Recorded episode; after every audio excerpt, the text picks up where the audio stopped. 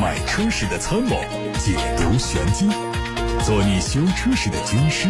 维护权益；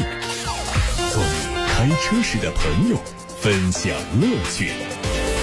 调频九二七，傍晚六点半，董涛说车，只和车友在一起。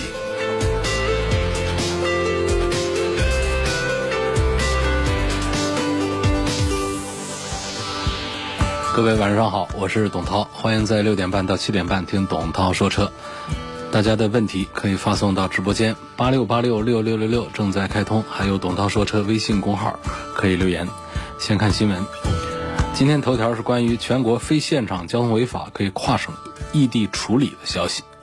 为了贯彻落实。严格规范公正文明执法要求，进一步规范道路交通安全违法行为处理程序，深化公安交管放管服改革。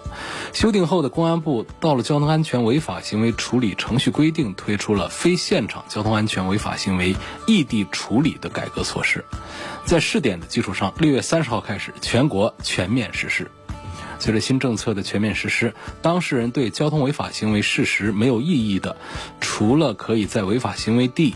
处理，还可以自主选择在发生地以外的任意地方公安交管部门接受处理，大大的方便了驾驶人处理异地交通违法。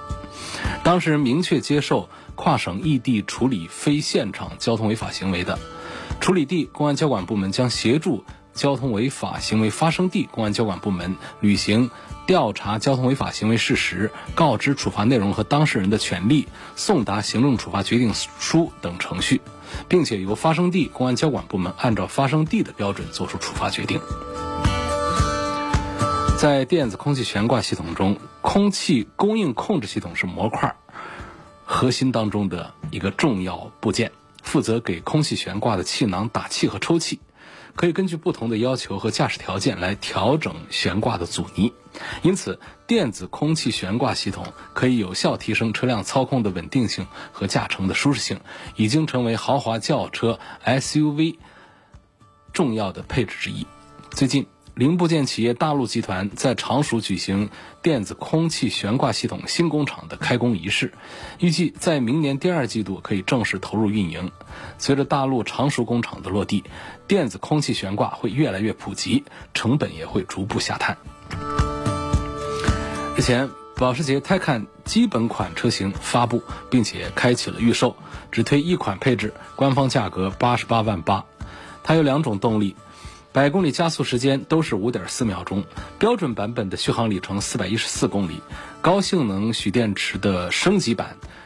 续航里程为四百八十九公里。它的外观和目前在卖车型完全一致，车尾造型和九幺幺非常相近，贯穿式的 LED 尾灯跟品牌英文标志集成在一起。内饰方面是最新的家族风格，相比传统燃油车加进了更多的屏幕。另外，泰看的基本款提供了自适应悬挂、扭矩引导系统、后轮转向、陶瓷刹车系统。奥迪官方传出消息，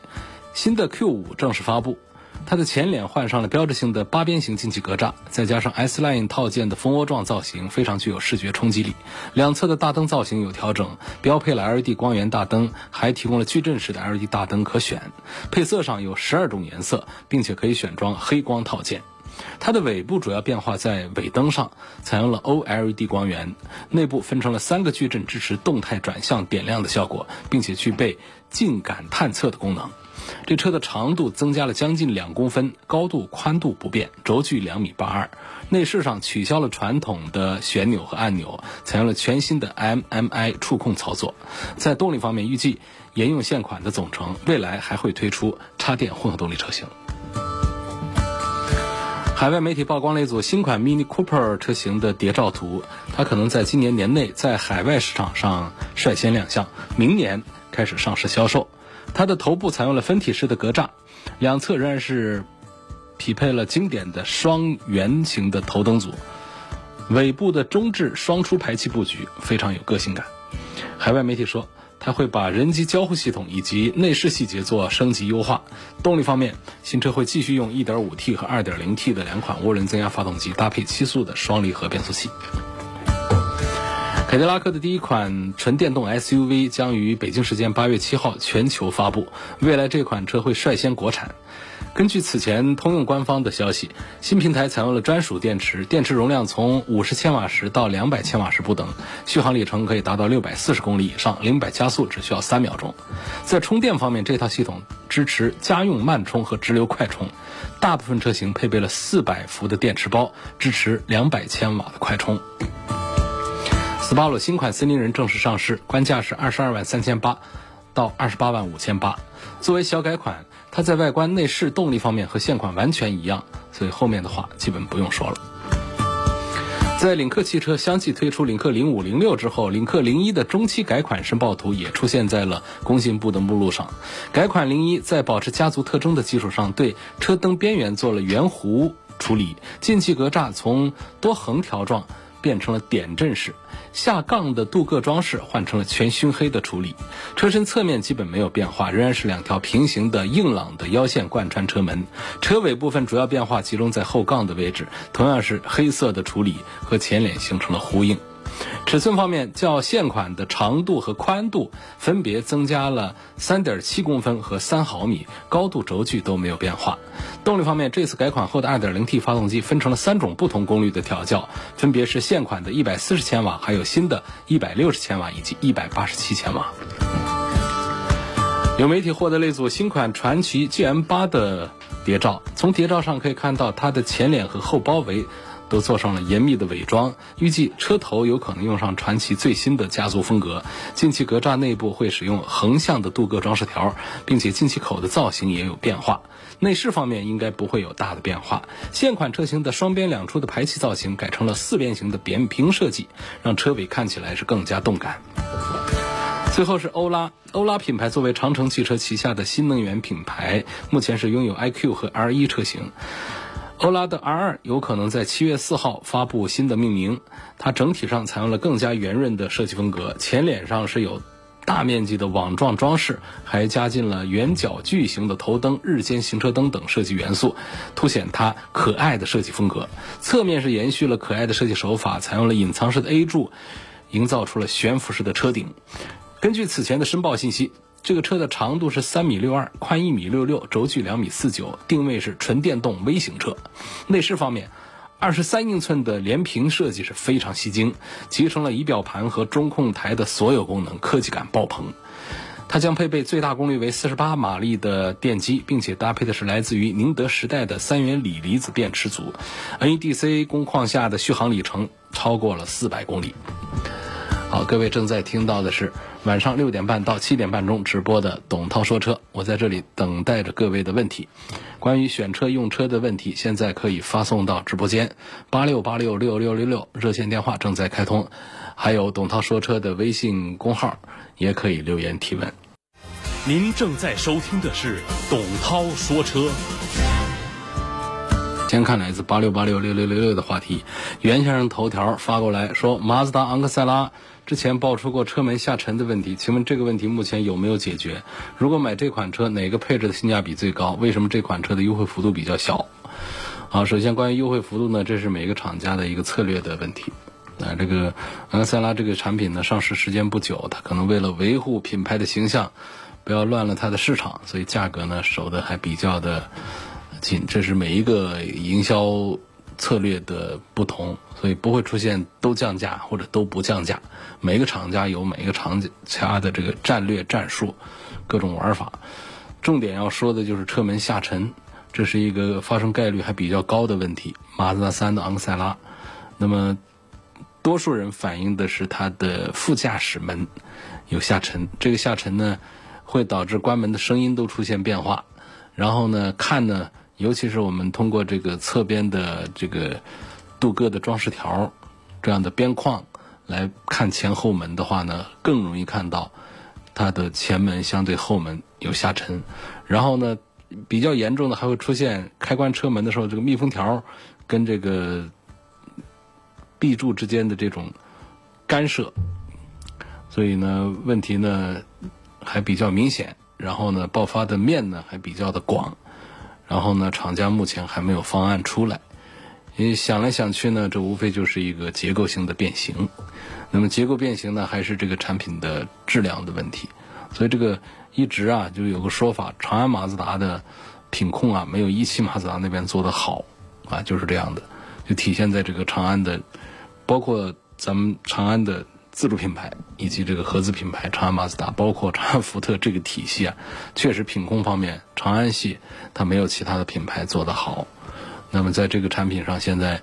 我们没有看到厂家给出一个正面的一个回复。如果说是有一些投诉过去的话呢，通常就是说我们记录下来会联络解决，但实际上呢，它不像一个零部件，咱们把它换一个就解决了。像这种结构性的问题，总不至于说我把这车壳拆下来给你换一个新的，这个得多麻烦。所以我们持续关注吧。那么至于袁先生说我到底买这个车哪个配置？我们首首先这个问题还没有解决的情况下，你是否还真的要考虑它的哪一个配置的性价比高呢？我提出这个问题，我们待探讨啊。盛女士说，七月份要上市的东风本田新款 CR-V 是插电式混合动力，那如果说跟这个皓影的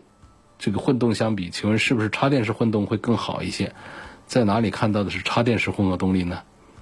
啊，不是这样的，它就是本田的第三代的 iMMD 的这个。呃，串联式的混合动力系统，那东风本田、广汽本田旗下的这个 MPV 也好啊，SUV 也好，轿车也好，用的这个混合动力都是这么同一套东西啊，并不是插电的啊。王先生说要对比两个车，一个是马自达的 CX 五，然后还有一个车呢是两驱顶配的领克零五。看，这又提到了一个长安马自达。刚才说到的这个马自昂克赛拉也是长安马自达。呃，不过目前反映这个车门往下掉的这事儿呢，只是马自昂克赛拉，没有听到这个马自达 CS 五的。CS 五的销量呢，呃，不算是合资品牌里面最差的，每个月还有个三四千台，呃，处于这个中等偏低的这么一个水平。嗯，但是总体对于这个马自达的这个产品来说呢，这个数字呢。不过分，那很正常的，肯定是没法跟这个一线的本田、丰田、日产这样的来做对比。那么相对讲，这个零五的这个两驱顶配的零五来跟它做一番对比呢？我在本周已经提过一次领克的车，就是尤其像零五这样的产品出来。从这个设计到性能到品控对标的是 BBA 豪华品牌，但是它的价格呢对标的是咱们的合资的品牌，是这么一种情况。那么因此呢，这两个价格相近的车，领克的零五和马自达的 CX 五各一块儿，比方说同样花十八万来买谁的话，从性价比的角度，我肯定愿意推荐的是领克零五。呃，毕竟呢，我们用等量。这个替换的这种方式来推理的话，马自达的 CX 五能不能跟奥迪的 Q 三来 PK 一下设计、用料、做工细节和性能、驾驶表现？这恐怕是没法来做 PK。但是领克零五，你一番 PK 下来，觉得他们是有的一谈的。所以这样一推的话呢，这个同样价位下，咱们这个吉利的高端品牌领克新做的一个 SUV 零五。那确实还是性价比上更好。而第二个点呢，就是这位王先生自述是只有二十六岁，很年轻，应该体会一下，国内的现在最潮的品牌，他们是怎么造汽车的。其实是很有意思的一个玩法。你买这个车之后，它给你带来很多的外延的部分，包括领克系列的产品，非常的宽泛。然后领克的这个品牌概念，还有它的领克的这个。就像朋友圈一样的，它的领克圈包括它的商城和 APP 系统，它给你带来一种全新的汽车消费。它不仅仅是在路上开个车而已，这是整个领领克的这个品牌打造非常成功的点就在这儿。玉先生说：“我预算二十万左右，想买辆丰田的合资轿车，希望主持人帮我分析一下呀。”四十五岁的男士，我开个什么车比较合适？一般就在武汉开啊，也不会去外地。我对性价比、舒适性方面都没有特别的要求。那请问是对什么有要求？还是得说一下啊？有二十万的那这个丰田的合资车啊，你这个呃焦点已经非常清晰啊，这个其实很好很好谈的。他拢共也就两个车，一个是啊，这个哦不行，二十万还不能说就两个车，有个车我总是不把它放到二十万里面，但它确实就是二十万级别的车，就是丰田的什么车啊，卡罗拉。哎，说卡罗拉怎么可能？那不十万的车吗？我说的是它的双擎一加，啊，这双擎呢就是这个补贴后的价格都围绕着二十万转的，就十八万多到二十一万多的这么一个价格的。但是我不大愿意把这个车推荐给大家，我实在不觉得我们花二十多万来买一个混合动力的卡罗拉，毕竟这是一个很紧凑的 A 级车。好，所以我说丰田家族里面，我们花二十万买一个车的话呢，就是两个选项。呃，一个就是凯美瑞，第二个就是比它级别高零点三的。为什么不是零点五？原来其实把亚洲龙我们把它说成零点五，因为我们把它说成一个皇冠的一个替代品。后来觉得还是它其实还是不如皇冠的这个平台级别高的。皇冠呢跟这个凯美瑞放到一块儿的话呢，我们觉得可以高出大半个级别，甚至一个级别。而这个亚洲龙呢，我觉得高那么零点三个级别。那么亚洲龙的低配的产品呢，这价格就探到了二十万元以下，二十万以下的这个价格。而且这个呢是这个官方的指导价格，那还不是说的厂价，哎，还不是说的这个终端的实际销售价。而另外我们说到凯美瑞的话呢，凯美瑞的价格定位呢就要再低一点，它的官价最便宜的就只有十七万多起了。所以说，在二十万这个预算里面呢，无非是在凯美瑞或者说这个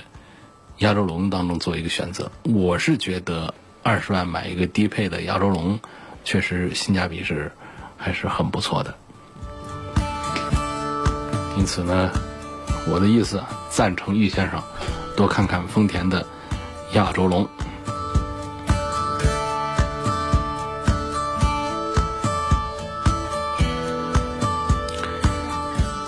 下面有个朋友说，我想对比一下奥迪的 Q 五，呃，四零和四五，性价比和实用性区别有多大？油耗差距大概有多少？奥迪的 Q 五、四零和四五代表的是它的高低功率的不同的调教，然后其他的配置上有一些区别。四零呢就是一百九十匹马力的，四五就是两百五十多匹马力的，在提速上啊确实是区别非常大。我倒是愿意大家多花一点点钱来买一个四五，确实会开起来更配它的这个底盘。那性价比这个东西说完之后，就是实用性，这其实没什么可说的，不会出现高功率比低功率的空间更大，倒是会出现配置稍高一点。而油耗的差距上呢，我建议呢也是可以忽略掉的。肯定这个两百五十多匹马力的四五啊，它的油耗会稍高一点。但是呢，完全可以忽略不计的那一点区别，千万别在这儿给轴进去啊！所以这个产品呢，我推荐买它的最低配的四五，这个是比较显性价比的，是尊享时尚型。下一个问题问：G L B 两百动感版和奥迪的 Q 五 L 两个价格都差不多，哪一款性价比比较高？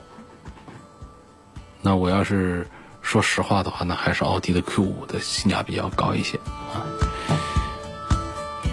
有朋友问到了理想的 ONE 这个车跟它的保值率怎么样？首先保值率不怎么样，呃，这个凡是新造车势力以及销量不是特别突出的，以及我们带这种电动或者说是混动概念的车，它的保值啊都会啊差一点。那么理想 ONE 这个车保值差一点，本身这个车还是非常棒、非常值得推荐的。它用的是一种增程式的这个。电动系统，也就是说，它本身是带汽油机的，而且呢，它带的这个汽油机啊还不弱，啊，还是一个 1.2T 涡轮增压的汽油机。那么这个汽油机是干什么呢？是给发电机发电的，发的电再用这个电动机来推动车辆往前跑，啊，这个增程式的。所以呢，你踩的油门实际上控制的是电机。它对车辆的速度进行的控制和变化，而这个发动机部分呢，它是一个这个处在供电状态的。而这个车呢，从这个尺寸讲超过了五米大。第二个呢，它的各项配置设计都做的挺漂亮、挺完善，而且包括它的增程式的这一套动力也都挺完善。然后价格定的我觉得其实相对其他的几个新造车势力来讲呢，它属于不高不低，它不像蔚来那么高，那又不像另外的小鹏那些价格那么低，是属于一个比较适中的一个产品。这个不仅仅是体现在价格上的适中，它也体现在它在纯电和燃油动力之间的这种平衡找的挺好，不跑极端，没有说保守在只做燃油车，也没有冲动到。全系只干纯电动车，它一个很折中的一个定位以及很折中的一个动力体系，所以这个理想的 ONE 这个车，我推荐指数还比较高。它有六座和七座两个版本，而且这个售价啊我觉得很有国际范儿，不像很多的自主品牌，一个车子上面呢就一条鱼啊做出十几道菜来，那一个车型呢搞出十几款价格。实际上，它这个呢就一个价格，三十二万八，你可以选六座，也可以选七座，就很有国际范儿，很有大厂，就是那种高端车的范儿啊，不给你搞那么多花里胡哨的配置和版本出来。您正在收听的是董涛说车。好，各位正在收听。六点半到七点半直播的董涛说车，提醒大家，如果错过收听的话，可以通过董涛说车的全媒体平台收听往期节目的重播音频。这个平台包括了微信、微博、蜻蜓、喜马拉雅、九头鸟，以及微信小程序梧桐车话、车架号、易车号、百家号等等。董涛说车全媒体平台往期节目的重播音频以及线上互动。来看通过八六八六发过来的问题，有位姓王的网友说。问 MPV 该怎么选？家用、舒适、省心就行，预算不超过二十万。我只听说过 GL 八 MPV 啊，确实从这个十来万块钱到百把万都有很多，那不是光一个 GL 八的。GL 八呢，呃，是目前销量最好的呃 MPV，但是呢，并不代表是它的这个潜力最强大的 MPV。你像这个大众啊。现在就出了一个，呃，很强大的一个 MPV，尺寸上比 GL 八啊都还要再大一点，然后在这个价格上呢，也还是非常的有竞争力的。当然，这个就不是我回答王先生的这个话题了，这是我展开来讲。上汽大众推了一个大个子 MPV，叫威然，哎，它比咱们的这个 GL 八还要大，价格呢跟 GL 八差不多，这个我们略过不说。因为王先生呢，他的预算不超过二十万，这其实是比较难办。就是我们现在觉得性价比各方面都比较平衡，做的还不错的，像别克的 GL 八呀，包括刚才提到威然呐，大家最熟悉的本田的奥德赛、艾力绅这些，它都不是二十万以下的。你预算肯定得是二十几万，而且二十万出头买他们低配啊，那配置还不行，还看不上。你要真。说能看上他们的配置，觉得动力配置各方面都还行的话，你得准备个三十万的样子来买才可以。那是不是说不超过二十万我就买不到 MPV 了？那肯定不是。通用家就有一个，但是我虽然不推荐啊，但是我还得把它点名啊。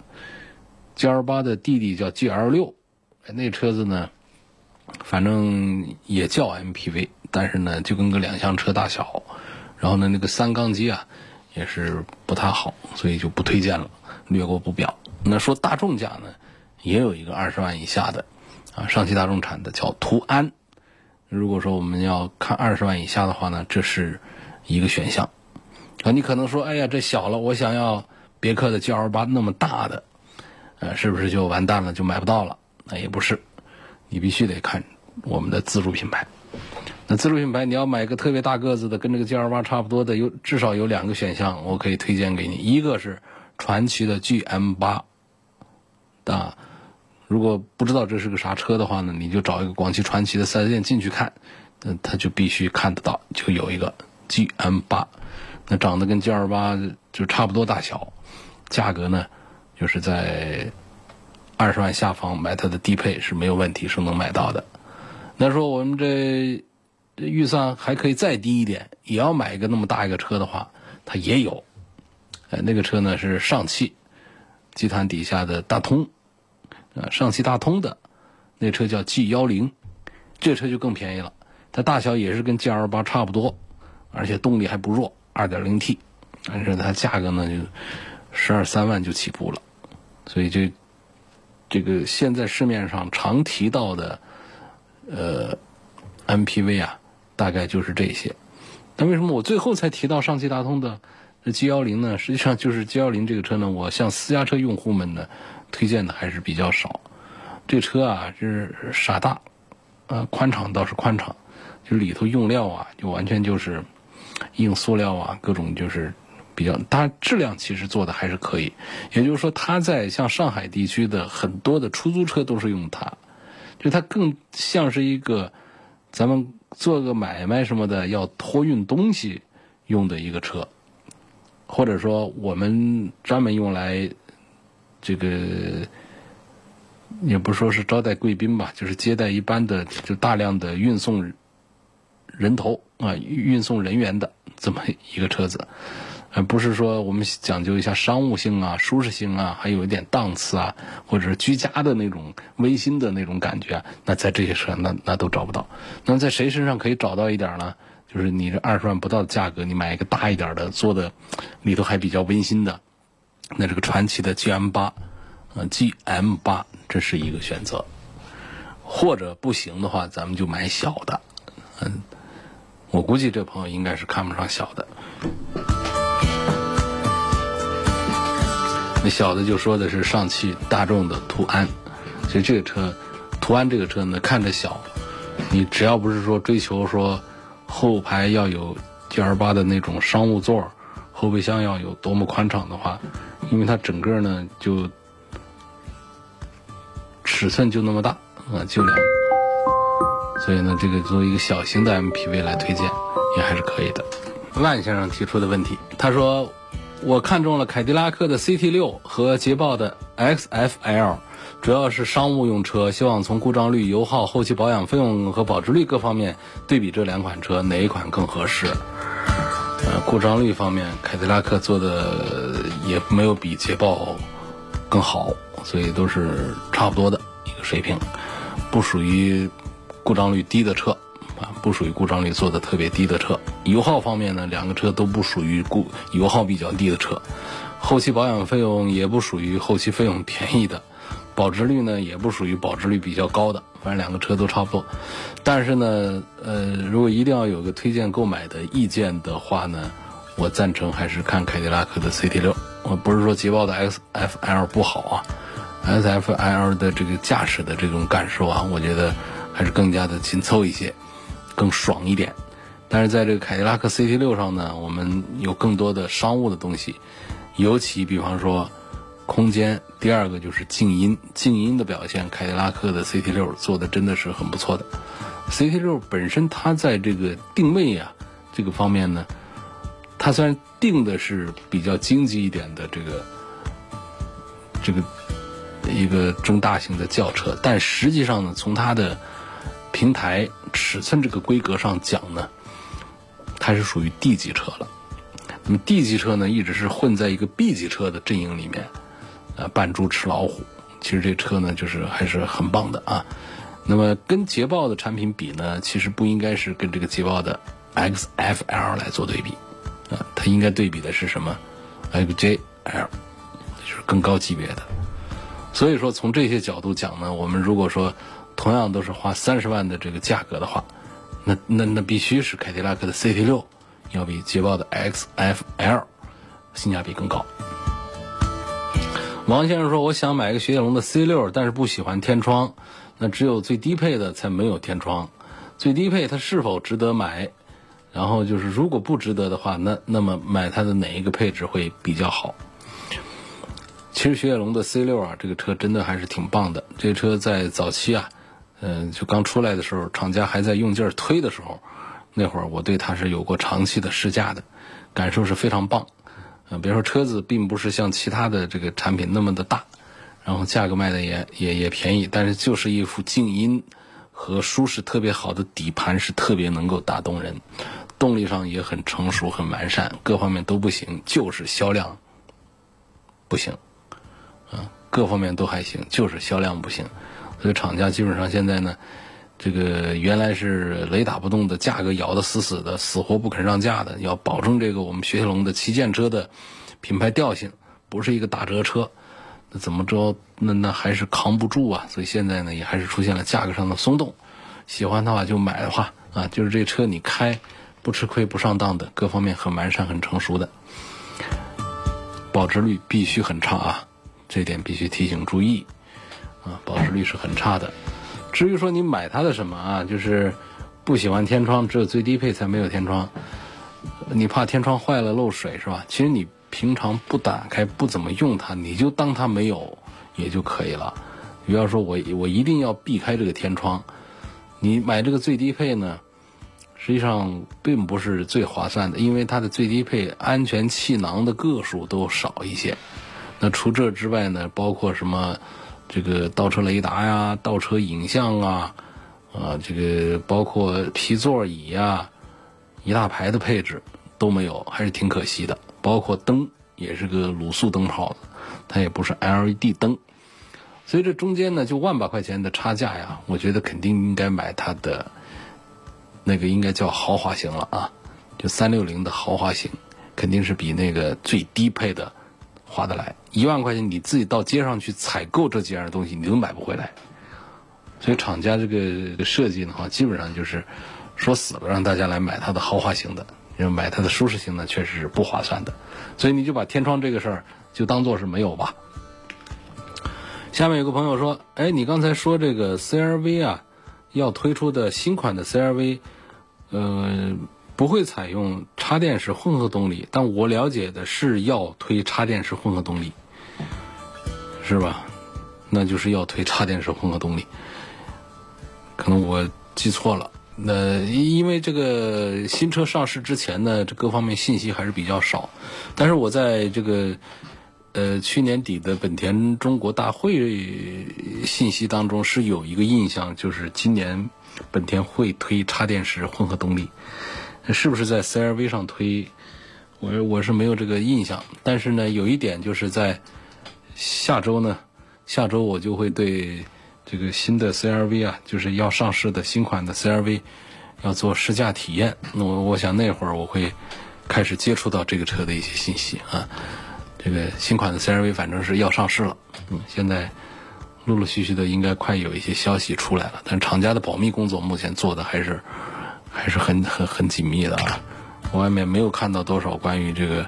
全新一代 CRV 的一些预热的消息。黄先生说：“我在郊区上班，每天要跑一百公里左右，希望从性能、后期维护费用、保养费用、用车成本各方面说一下大众辉昂的商务版和凯迪拉克 CT 五，还有别克的君越，分别说这三个车的后期费用。”养车成本大概各是多少？平时商用兼家用，这我可记不住，谁是几十几块几、几百几十几的这个后期的维护的费用啊？大概其讲呢，就是别克的肯定是便宜一点，大众的后期费用是还是比较高的。凯迪拉克呢，豪华品牌必须要对应豪华品牌的后期费用的标准要高，那不高那不叫豪华品牌。所以这是一个后期的这个方面。性能呢，像这种这个车子呢，其实也没有谁的性能就会比较差。作为这个每天跑一百公里左右呢，你关注一下油耗，这倒是一个正经事儿啊。因为你每天的公里数啊，比很多人都要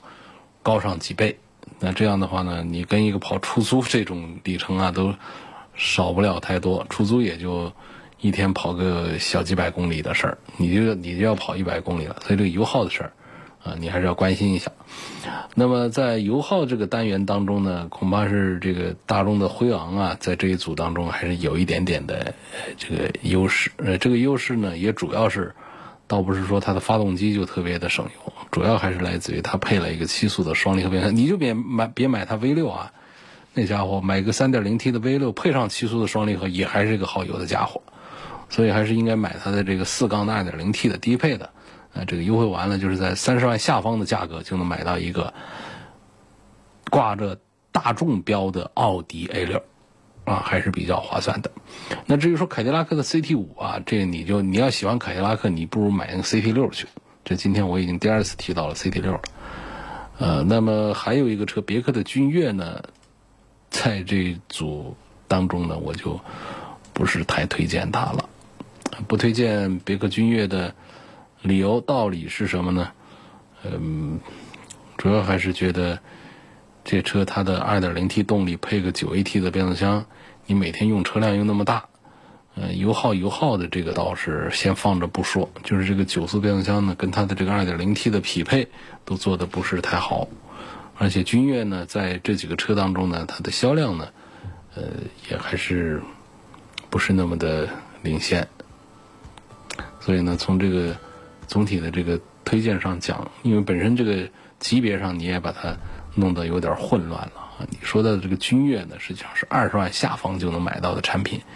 啊。你说我要跟一个三十万的一个辉昂，我去对比性价比，你你光讲这个价格比低呢，不叫性价比低。所以我推荐还是大众的辉昂放在头里，然后就是凯迪拉克的 CT 六，你提到的这个 CT 五。我就不推荐了。下一个问题，周先生，他希望评价一个车呢，是宝马的五二五 Li 的长轴耀夜版。这个耀夜版呐，什么豪华版呐、运动版呐，这个等等啊，就是其实也就是一些配置上的这样的一些区别。我觉得在五系当中呢，我现在最推荐的五系还是它的。混合动力的五系，我觉得是整个五系里面最值得买的版本。价格上就是顶着一个中配的普通五系来，但是它在配置上，它是接壤了七系的这个低端的产品，很划算的。今天就说到这儿吧，感谢各位收听和参与晚上六点半到七点半中直播的董涛说车。错过收听的，可以通过董涛说车的全媒体平台收听往期节目的重播音频。全媒体平台广泛的入驻在蜻蜓、喜马拉雅、九头鸟、微信公众号、微博、微信小程序梧桐车话、车架号、易车号、百家号等等平台上。